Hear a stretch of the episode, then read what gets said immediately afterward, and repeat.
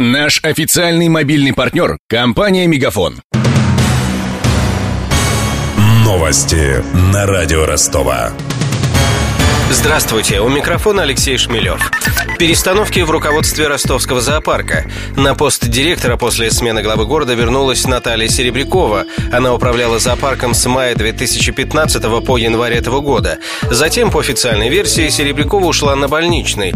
По нашей информации, чиновница оставила должность из-за разногласий с бывшим руководителем города Сергеем Горбанем. Сити-менеджер возглавлял попечительский совет зоопарка. Напомним, при Серебряковой начали формировать концепцию нового зоопарка. Планировалось создать безбарьерный буферные зоны, имитирующие дикую природу. Также собирались поставить турникеты на входе и ввести униформу для сотрудников. Об этом директор зоопарка Наталья Серебрякова рассказывала радио Ростова после вступления в должность год назад. Первое, это мы начнем расселение хищников. Это, наверное, должен быть какой-то котлован. Люди должны быть на возвышенности, защищены абсолютно. И хищники должны себя чувствовать в безопасности. На сегодняшний день губернатор пообещал сделать нам подарок – снеговую пушку для белых медведей. Здесь должен быть, конечно же, Wi-Fi. Должны быть банкоматы, будут э, турникеты электронные, как в метро в Москве. Не будет никаких вот таких вот билетов, будут электронные билеты, три стоянки. Электронные шлагбаумы будут. У нас будет очень красивая форма у всех работников зоопарка. Добавлю, почти год, пока Серебряковой не было, ее обязанности исполнял Александр Жадобин из городского управления культуры. Он продолжит свою работу в зоопарке, правда, в какой должности,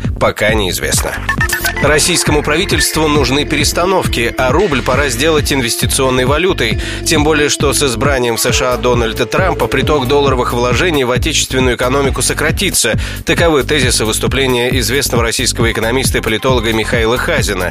В эти минуты он выступает на финансовой конференции в ростовском конгресс-отеле «Дон Плаза». Выслушал эксперта корреспондент радио Ростова Ксения Золотарева. На лекцию Михаила Хазина пришло больше сотни слушателей. Организаторам конференции даже пришло пришлось ставить дополнительные стулья. Первая часть выступления была посвящена длительному и детальному экскурсу в историю США, который сводился к тому, что экономическая модель государства отжила свое. Финальной точкой стала победа Дональда Трампа на минувших президентских выборах. По мнению Хазина, его политика приведет к тому, что доллар прекратит быть основной мировой валютой. Более того, у России есть полгода на то, чтобы вывести на эту роль рубль, хотя бы в рамках таможенного и Евразийского союзов. Но и при успехе этого начинания прогнозы для страны неутешительные. Вялый планомерный спад экономики продолжится. А в числе возможных сценариев Хазин назвал гражданские бунты и даже выход из состава страны некоторых регионов. Аудитория бурно отреагировала на такой посыл. Эксперты в области экономики и финансов отбросили терминологию и напрямую спрашивали, в чем хранить домашние сбережения и как жить дальше.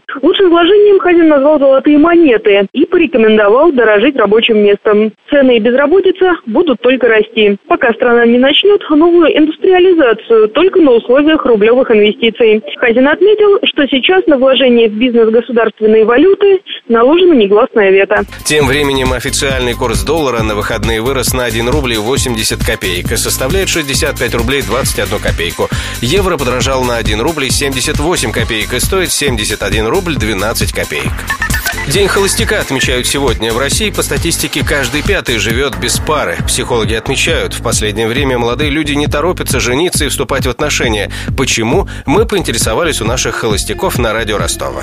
Андрей Букреев, ведущий программы «Полночный драйв». Некоторое время назад я ходил по улице Пушкинской и кричал всем девушкам, не нужен ли их маме зять. Девушки почему-то решали, что не нужен. Все дело в том, что некоторая дисгармония наблюдалась, да? Они на меня смотрели, не видели, где припаркована моя черная приора. Такой зять, видимо, с меня нечего взять, как поет Нагана, да, в более мягкой формулировке. И такой зять им оказался не нужен.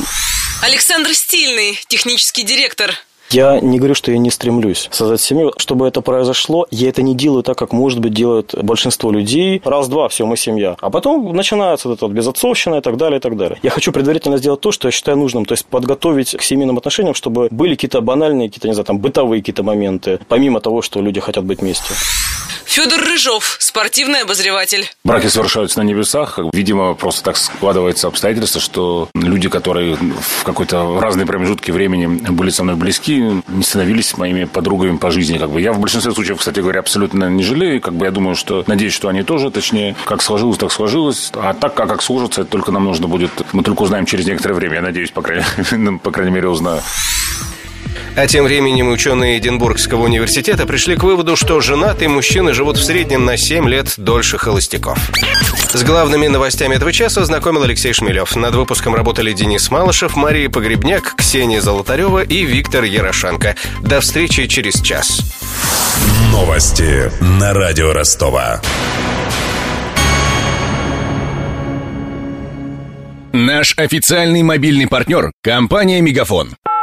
Сегодня вы не ответили на три сделки и пропустили шесть входящих клиентов. Пожалуйста, оставайтесь на связи, даже если вы покинули офис и даже если у вас нет офиса. Не упускайте свои бизнес-возможности. Подключите услугу «Виртуальная АТС» и получайте прибыль с каждым входящим. Мегафон. Бизнес по-настоящему. Подробнее на b2b.мегафон.ру